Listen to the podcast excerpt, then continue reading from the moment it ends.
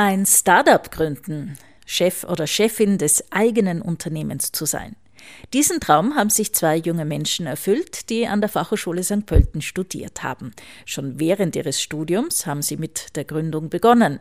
Anna Steinacher mit der Gründung ihrer Marketingagentur Driven und Philipp Langebner hat gemeinsam mit Kollegen im Studium Amago eine Filmfirma gegründet. Die beiden waren unlängst beim Absolventinnen-Talk bei mir auf der Bühne bei einer Veranstaltung, die zweimal jährlich an der FH St. Pölten stattfindet, nämlich das Forum Unternehmensgründung, wo Studierende alles zum Thema Gründen lernen können. Ihr hört nun eine Aufzeichnung des Interviews.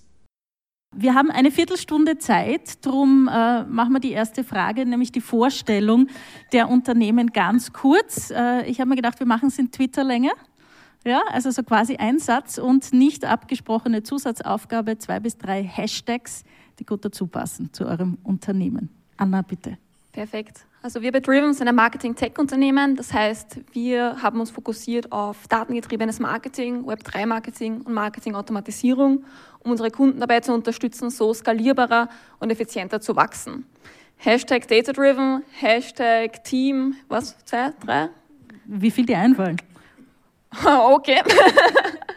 Nein, das waren einmal so die zwei wichtigsten, genau. Okay, danke Anna. Driven äh, zu merken mit Y, falls wer googeln will. Äh, Philipp, Amago, Filmproduktion in Twitterlänge, erklärt bitte. Twitter hat am Anfang ja mal nur 140 Zeichen zu lassen, ich bemühe mich. Ähm, Amago unterstützt Unternehmen in der digitalen Kommunikation nach innen, nach außen, ganz groß und laut, ganz, ganz klein und fein, je nachdem. Äh, und zwar mit äh, Konzeption, Produktion, Postproduktion und Publishing von Videos. Das heißt, wir sind in Wirklichkeit Filmproduktion und das wären auch schon meine äh, Hashtags. Hashtag Filmproduktion, Hashtag extrem effizient, Hashtag flexibel ähm, und Hashtag technische Qualität. Klingt gut, ich haben wir nicht abgesprochen. Data Driven, magst du es vielleicht ganz kurz noch erklären, was das heißt? Ja, gerne. Wir arbeiten in allem, was wir tun, datengetrieben, weil oft kommt ein Designer zu mir und sagt, ja, macht ein Logo, weil es schön ist. Und es ist für mich so das Allerschlimmste, weil ein Logo muss nicht nur schön sein, sondern ein Logo muss bestimmte Werte vermitteln, eine bestimmte Botschaft vermitteln.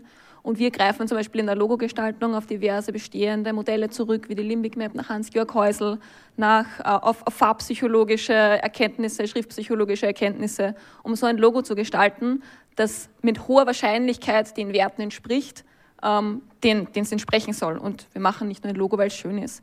Dasselbe zum Beispiel auch im Performance-Marketing. Wir machen AB-Tests, um zu schauen, was performt besser und können so konstant optimieren und immer bessere Ergebnisse erzielen, dadurch, dass wir eben Daten in unsere Entscheidungsfindung integrieren. Und bei dir noch nachgefragt, Philipp, ich habe mir die Website angeschaut, schaut, äh, schaut super aus. Äh, ist schon wieder alt, wird gerade überarbeitet wie immer. Oh, ich, ich finde sie jetzt schon toll. Okay.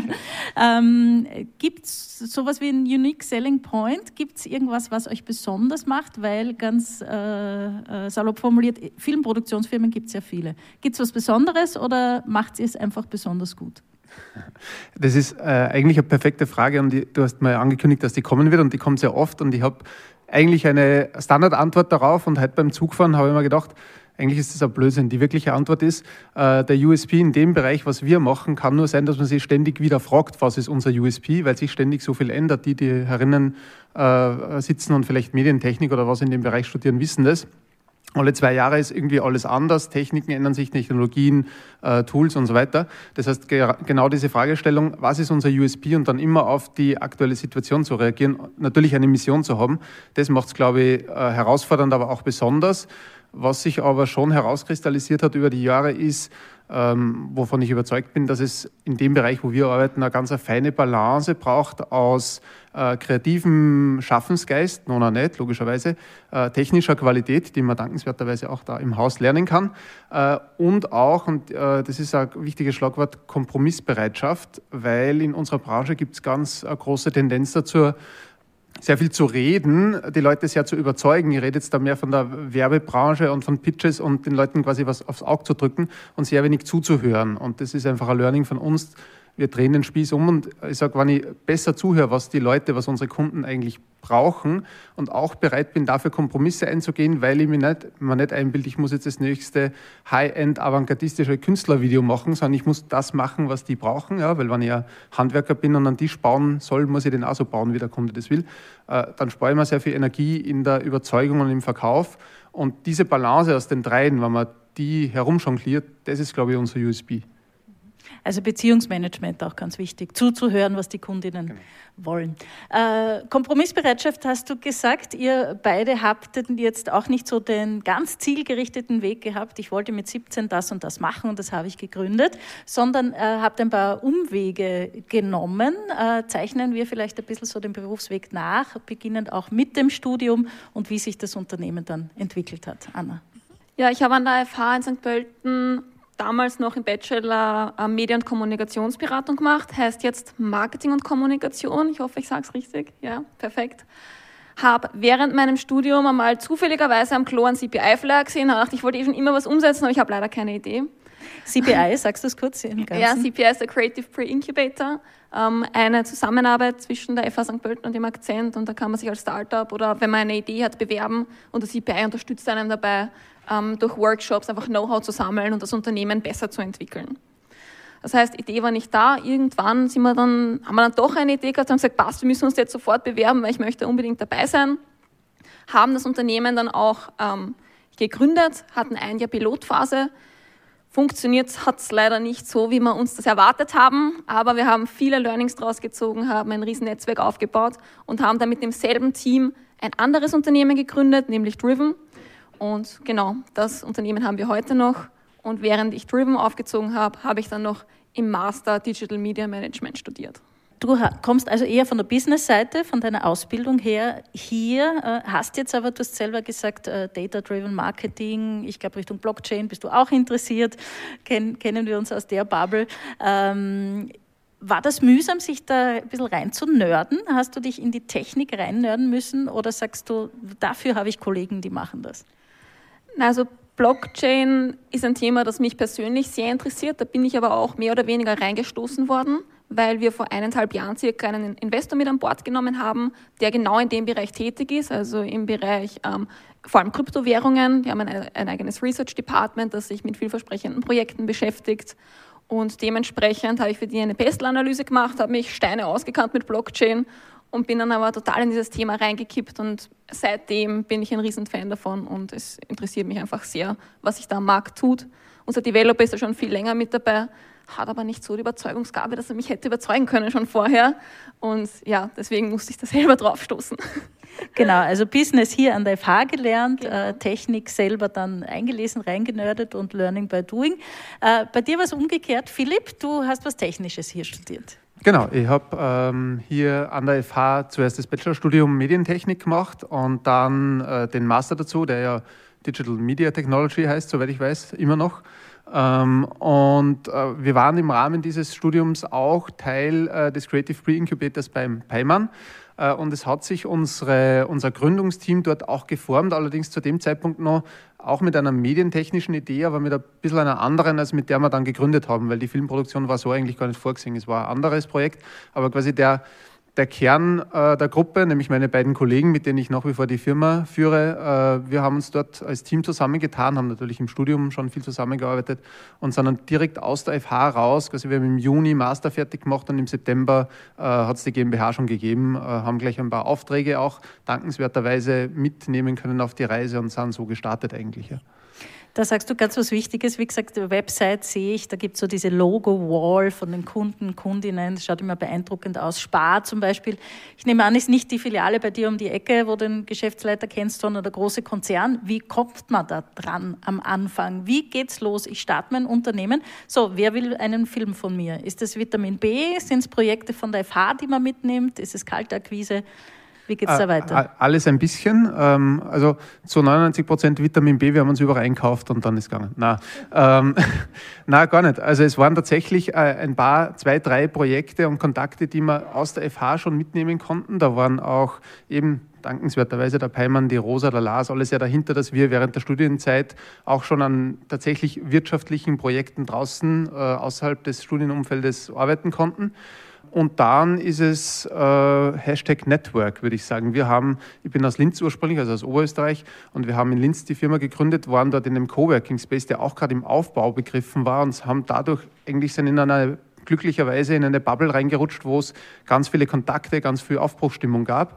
Das haben wir für uns genutzt und äh, tatsächlich hab, haben wir in den mittlerweile fast äh, neun Jahren unseres Bestehens keinen einzigen Euro für Werbung ausgegeben und kein einziges Mal Kaltakquise gemacht, sondern das, was bei uns und in der Branche einfach funktioniert, ist äh, die altbekannte Mundpropaganda. Und wovon ich überzeugt bin äh, und wo wir uns wirklich sehr bemühen, sind, hat auch was mit Empfehlungen und Mundpropaganda zu tun, äh, sind die Spuren, die wir hinterlassen. Und zwar nicht nur die Projekte, die wir umsetzen. Ja, hinten noch soll natürlich ein cooles Medienprojekt oder ein guter Film rauskommen, den die Kunden verwenden können. Aber auch die, die sonstigen Spuren, die man bei den Kunden oder in den Unternehmen hinterlässt, wenn man solche Projekte umsetzt. Ich habe gestern eine Projektbesprechung gehabt mit einem großen Kunden und die sind gerade aus einer anderen Projektbesprechung gekommen, ist um IT gegangen und alle sind dahergekommen und gesagt, wenn das Projekt vorbei ist, dann will ich mit dem nie wieder was zu tun haben. Und genau das ist die schlechteste Werbung, sondern wir wollen nicht nur coole Endprodukte liefern, sondern wir wollen auch aus dem Unternehmen idealerweise natürlich langfristige Kunden haben. Wer will das nicht? Aber bei jedem Projekt, das wir machen, und sei es noch so klein, mit den Leuten ein gutes, äh, ähm, eine gute Arbeitsbasis haben und nachher sollen die sagen, das war eigentlich cool, das war äh, lässig zum Arbeiten. Das sind diese Spuren, die für uns ganz wichtig sind. Ihr seid zu dritt, habt eine Mitarbeiterin und je nach Dreh hast du gesagt, dann bis zu 15 Leute, die beim Projekt mitarbeiten. Äh, kommst du noch dazu, das zu machen, was du gern machst? Also bist du selber der, der hinter der Kamera steht und cuttet und Special Effects macht? Oder sitzt du, machst Verträge, redest mit Kunden und macht das genauso viel Spaß? Also ähm, ich war in dem Team nie derjenige, der ganz viel, natürlich schon auch, aber der, der rein hinter der Kamera gestanden ist oder der rein äh, geschnitten hat, der rein animiert hat. Man muss auch sagen, wenn man so ein, ein, kleines Team ist und die allermeisten Filmproduktionen als KMUs in, in Österreich sind, in der Größenordnung aufgestellt zwischen zwei und acht Personen, äh, dann gibt es ganz selten diese Job Descriptions, wie es jetzt beim Spielfilm ist, wo man sagt, der, der ist nur Regieassistent oder der ist nur Kamera oder äh, es muss jeder ganz viele Hüte aufhaben. Und ich war immer, auch schon zu Studienzeiten, der Part, der viel organisiert hat, äh, der Projektleitungen gemacht hat, äh, der teilweise Regie geführt hat und so. Das heißt, ja, ich komme schon noch dazu, aber es gehört einfach ganz viel anderes auch dazu. Und man muss sich, wir haben ganz oft einfach Bewerbungen auch für Praktika, die dann sagen, ja, ich möchte gerne bei euch einen Monat arbeiten und ich möchte aber nur Kamera machen. Und dann sage ich, ja, das spürt es halt einfach nicht und stelle ich darauf ein, dass 70 Prozent der Zeit damit drauf geht, dass man einfach fade Bürosachen macht, obwohl es eine Medienproduktion ist. Ganz genau. Ich glaube, das unterschätzen auch viele, die ihr Lieblingsding machen wollen und dann haben sie eine Firma und das bringt halt einen Rattenschwinz auch an administrativen Tätigkeiten äh, dazu. Äh, muss man geboren sein, um Unternehmerin zu werden? Ich komme aus einer Lehrerfamilie, alle Onkeln, Tanten, Eltern, alle Lehrer, haben alle Bausparer und keine Bitcoin. Also das ist so, oh mein Gott, bitte nicht selbstständig. Wie war das bei dir? Ist, hat dir das auch Angst gemacht oder macht es dir Angst? Ich meine, du hast zehn Mitarbeiter also oder ihr seid zu zehnt, das ist doch eine ziemliche Verantwortung auch, nicht nur für dich selbst. Also ich muss sagen, ich war in einer glücklichen Lage, dass mich meine Eltern immer unterstützt haben in allem, was ich getan habe. Also meine Eltern sind auch beide, also kommen aus einer, ich komme aus einer Arbeiterfamilie, also meine Mama war Masseurin, mein Papa Trafikant. Und trotzdem waren sie aber immer hinter dem, was ich gemacht habe. Und wenn ich gesagt habe, hey, ich möchte jetzt da was gründen, hey, ähm, bitte könnt ihr mich unterstützen. Und sie haben mich immer unterstützt in dem, was ich gemacht habe. Und das, sonst wäre ich auch nicht da, wo ich heute bin, hätte ich ihre Unterstützung damals nicht gehabt. Und ich habe auch einen, einen Partner, also einen Verlobten inzwischen, der mit mir gemeinsam gegründet hat, beziehungsweise kurze Zeit nach meiner Gründung dazugekommen ist. Und natürlich, da gab es auch immer Verständnis fürs Unternehmen, weil wir einfach beide totale Workaholics sind. Das trifft sich gut. Das heißt, Work-Life-Balance, gibt es sowas noch, wenn man Unternehmen führt? Ihr ähm, redet auch zu Hause wahrscheinlich über die Firma? Ja, wir reden zu Hause auch viel über die Firma, aber wir nehmen uns auch Tage raus, wo wir sagen, jetzt wird nicht über die Firma geredet, jetzt gehen wir klettern, jetzt gehen wir Bergsteigen, was auch immer, weil wir gemerkt haben, immer über die Firma reden ist auch nicht gut. Also man muss dann schon noch die Möglichkeit haben, sich selbst ein bisschen rauszunehmen und zumindest zum Beispiel einen Tag in der Woche einfach was anderes reden. Vor uns war ein Vortrag äh, von Minted über Finanzierung. Machen wir es äh, auch unsere die Zeit davon ganz kurz. Äh, Business Angel, glaube ich, bei dir, Anna, oder wie ist es gelaufen? Genau, also wir haben nicht so das klassische Invest, wir haben einen Investor mit an Bord, aber es war jetzt nicht das klassische Investment, weil uns ein klassisches Investment nie was braucht. Weil dann hätten wir zwar Geld gehabt, aber wir hätten jetzt nicht mehr Aufträge gehabt und wir hätten auch nicht mehr Mitarbeiter gehabt. Das heißt, was wir gemacht haben, ist, wir haben dieses Investment mit an Bord gezogen. Das ist eine Gruppe, die konstant Marketingleistungen braucht. Und das war quasi das Investment. Wir haben jetzt die Planungssicherheit, dass wir von ihnen bis zu einem gewissen Grad ausgelastet sind und können so nachhaltig wachsen ohne jetzt monetäres Investment. Und das war für uns das Wertvollste überhaupt, weil wir wollten oder wir haben eigentlich nie einen Investor gesucht. Und es hat sich aber dann eben durch diese besondere Art der Kooperation und Zusammenarbeit sehr gut ergeben. Wie war das bei euch? Ja, eigentlich sehr ähnlich wie, wie bei der Anna. Wir, wir haben keinen Investor an Bord und wir waren auch so, dass wir eigentlich von Anfang an, wie gesagt, zu dritt gestartet haben und von Anfang an zu Vollzeit an, dem, an der Firma gearbeitet haben und auch davon gelebt haben. Natürlich, äh, am Anfang, wenn man als Student von der FH kommt, kann man mit sehr wenig auch auskommen und äh, sollte man vielleicht auch nicht verlernen als Selbstständiger, aber äh, das hat von Anfang an ganz gut funktioniert. Äh, und nachdem wir in dem, was wir machen, ich habe uns nie als, als klassisches Startup bezeichnet oder gesehen, weil also meine persönliche Definition von Startup ist, ich habe eine Business-Idee und ich entwickle die weiter und irgendwie werde ich die zu irgendeinem Zeitpunkt skalieren. Bei dem, was wir machen, wo jedes Projekt individuell ist, äh, wir haben jetzt nicht das eine Produkt, das ich dann in gleicher Form tausendmal oder hunderttausendmal verkaufen kann. Das heißt, die Skalierung in dem Sinn äh, von Produktmultiplikation ähm, gibt es in der Branche eigentlich nicht, bei dem, was wir machen. Äh, es gibt aber natürlich ein organisches Wachstum und an dem haben wir über die Jahre gearbeitet und das funktioniert auch ganz gut, vor allem in, in Umsätzen und in Aufträgen und jetzt mittlerweile auch in Mitarbeiterzahlen oder in, in Unternehmensgröße. Ähm, aber wir waren durch dieses sehr konstante organische Wachstum nie in dem Bedarf, dass man es irgendwoher finanzieren hätten müssen, sondern wir haben das eigentlich quasi von Anfang an aus eigener Kraft gestemmt und machen das nach wie vor. Abschließend, weil es mich persönlich sehr interessiert, äh, KI, künstliche Intelligenz, ist ein Riesenthema, vor allem in der Kreativwirtschaft jetzt. Ähm, Montag, ich komme aus der PR, auch äh, ist Newsroom GPT äh, rausgekommen, Pressetexte per, äh, per Klick, Midnight Journey für Bilder kennt man, äh, Schüler und Schülerinnen, wer hat schon mal probiert, das mit der Hausaufgabe auf Chat-GPT zu machen. Lachen ein paar. Okay. Ähm, wie schaut es bei dir aus? Filmproduktion. Wird die KI irgendwann eure Jobs wegrationalisieren? Siehst du es positiv? Setzt du sie schon ein? Wie schaut es da aus? Ähm, ja, also sehe ich es positiv. Äh, äh, wenn ja, dann habe ich mehr Zeit zum Fischen gehen. Also okay, passt. Ähm, na, ich, ich glaube, wir alle, die mutmaße ich jetzt einmal, oder die Leute, die sich mit dem Thema ein bisschen schon beschäftigen, speziell jetzt in der Kreativbranche, stehen aktuell so seit einem halben Jahr, seit diese Welle auf uns alle ein bisschen hereingebrochen ist, bei einem ähnlichen Know-how, äh, die einen oder die anderen ein bisschen mehr, ein bisschen weniger, aber wir alle wissen ungefähr mittlerweile, was geht damit, haben ein bisschen herumprobiert, auch wir natürlich, äh, wo kann man es sinnvoll einsetzen und kommen, egal in welcher Runde, es wird ja mittlerweile in jeder Runde quasi über dieses Thema diskutiert, ähm, nimmt es unsere Jobs weg oder kann man, wo kann man es einsetzen? Äh, und man kommt zu dem Konklusion, zu dem komme ich auch. Es ist, wird und ist ein sehr nützliches Tool, das äh, natürlich Anwendungsbereiche hat. Ähm, ich bin nach wie vor für den Moment der Überzeugung, dass das, was wir machen, nicht in der Gänze ersetzt werden kann, aber dass man sehr viel äh, Einzelschritte ähm, unterstützend besser machen kann, schneller machen kann, indem man die Tools heranzieht.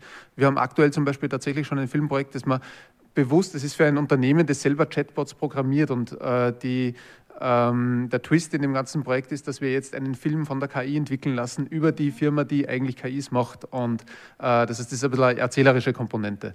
Das könnte ganz spannend werden. Mhm. Äh, du sowieso technikaffin. Äh, gibt schon was, äh, was von Driven kommt und wo KI drinsteckt? Ich finde es lustig, dass du das Thema ansprichst. Ich habe morgen nämlich einen Workshop zum Thema KI beim Coffee Chat vom Werbemonitor, eben genau um diese Fragestellung zu beantworten, wie kann man KI nutzen, um, um Leistungen skalierbarer anzubieten. Und genau das sehe ich auch als Riesenchance bei uns ähm, in der Branche. Wir haben früher immer Zeit gegen Geld getauscht, sage ich einmal. Also wir haben stundensatzbasiert abgerechnet und wir haben jetzt erstmals die Möglichkeit, dass auch wir als Unternehmen, als Marketingunternehmen Leistungen skalieren.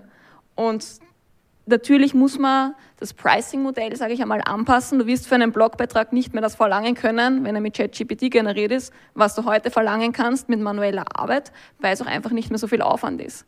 Aber wo wir die Chancen sehen, ist, dass wir für diese operative und repetitive Arbeit weniger Zeit brauchen, mehr Zeit in Kundenkontakt stecken und unsere Rolle als Marketer wird sich einfach auch grundlegend verändern in den nächsten Jahren. Aus dem Grund, weil, wie gesagt, operativ kann ChatGPT erledigen. Unsere Rolle wird sein, diesen Content zu kuratieren und unsere Rolle wird es sein, immer stärker strategischer zu arbeiten und leichte Tätigkeiten auszulagern an die KI.